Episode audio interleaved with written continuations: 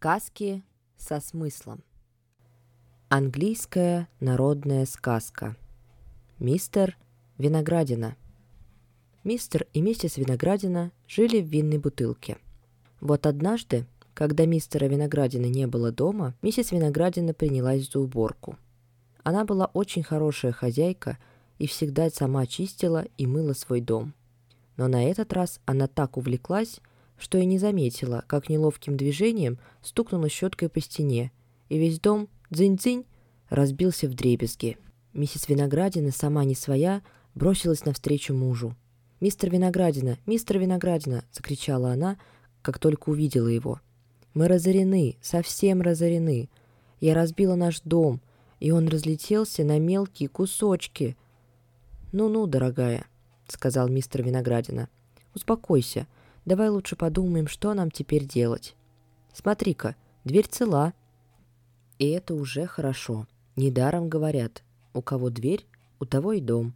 Вот я взвалю ее себе на спину, и мы с тобой пойдем искать по свету счастья. И они пошли. Шли-шли целый день, а к ночи пришли в дремучий лес. Оба очень устали, и мистер Виноградина сказал, «Сейчас я влезу на дерево, милая, и привяжу там нашу дверь, а ты лезь за мной». Так они и сделали. Влезли на дерево, улеглись на двери и тут же крепко заснули. Среди ночи мистера Виноградину разбудили чьи-то голоса.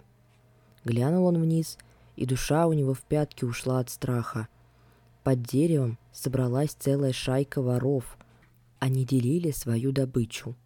«Смотри, Джек», — сказал один, — «вот тебе пять футов одними золотыми а тебе, Билл, вот здесь десять. Ну а тебе, Боб, три фута». Дальше мистер Виноградина слушать не мог. Так жутко ему стало. Его даже затрясло от страха. Да так, что дверь тоже затряслась, не выдержала и свалилась прямо на головы ворам. Те испугались и бросились на утек.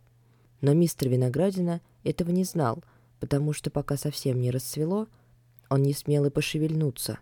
Утром, наконец, он поднялся — и что же увидел он под деревом? Да целую кучу золотых геней. «Иди скорее сюда, миссис Виноградина!» — закричал он. «Иди скорее! Мы разбогатели! Мы разбогатели!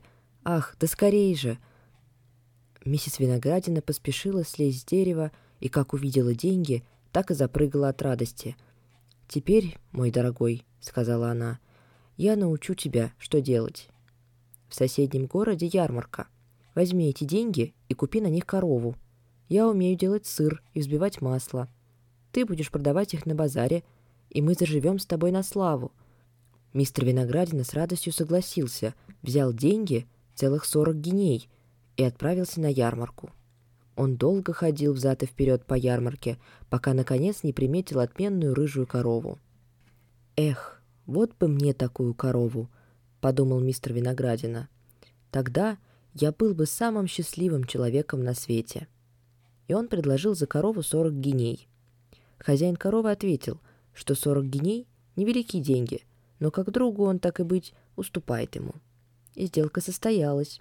Мистер Виноградина получил корову и стал водить ее туда-сюда, чтобы похвастать. Вскоре он увидел волынщика. За ним по пятам бежали ребятишки, а деньги, казалось, так и сыпались его карманы. «Эх!» — подумал мистер Виноградина. «Вот бы мне такую волынку! Тогда я был бы самым счастливым человеком на свете. Ну и разбогател бы я». И он подошел к волынщику. «Чудо, что за волынка у тебя, дружище!» — сказал он ему. «Должно быть, она тебе уйму денег приносит». «Да уж будь уверен», — отвечал волынщик. «Кучу денег загребаю. Волынка что надо. Вот бы мне такую. — воскликнул мистер Виноградина. «Что ж», — сказал волынщик, — «для друга мне ничего не жалко. Получай волынку вот за эту рыжую корову». «По рукам!» — с восторгом согласился мистер Виноградина. Так отменная рыжая корова пошла за волынку. Мистер Виноградина начал прохаживаться взад-вперед со своей покупкой. Но тщетно старался он сыграть на волынке хоть какую-нибудь мелодию.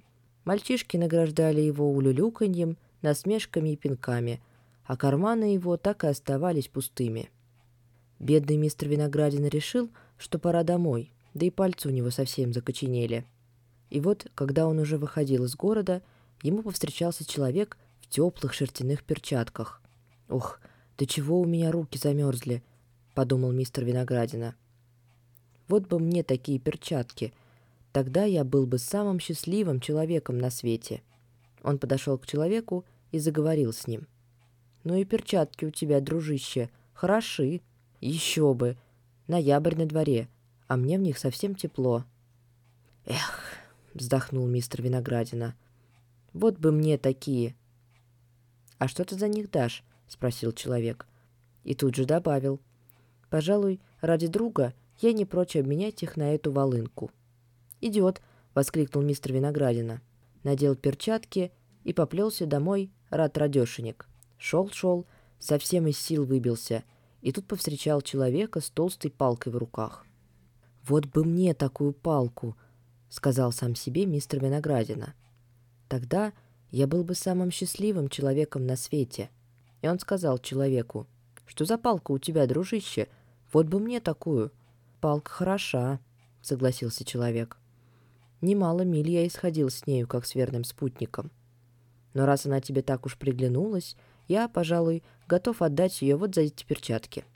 Как другу, конечно. Руки мистера Виноградины совсем согрелись, а ноги до того устали, что он с радостью согласился на обмен. И вот, наконец, мистер Виноградина дотащился до леса, отыскал свою жену и все ей рассказал. «Ах ты глупец! Пустая ты голова!» Набросилась на него миссис Виноградина. «Нет, вы только посмотрите на этого простака. Отправился на ярмарку и выложил все свои денежки за одну корову. Целых сорок геней. Но мало того, корову променял на волынку. А волынка и десяти геней не стоит. Да играть ты на ней ты не умеешь. Ну и простофиля. Не успел заполучить волынку, как обменял ее на перчатки. А за них и двух геней не дадут. Но тебе и этого было мало. Ты обменял их на какую-то палку — и теперь за сорок геней у тебя нет ничего, кроме этой разнесчастной палки. Вот мы и потеряли все наши деньги, и все из-за тебя, глупый человек. Постой, постой, жена, не вытерпел мистер Виноградина. Чего ты в самом деле так раскричалась? Мне кажется, сейчас мы не беднее, чем в тот день, когда ты разбила наш дом. На это миссис Виноградине нечего было ответить своему мужу, и они снова отправились искать счастье по всему свету. Итак, можно сделать три вывода из этой сказки. Первый.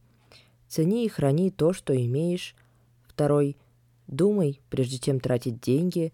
И третий.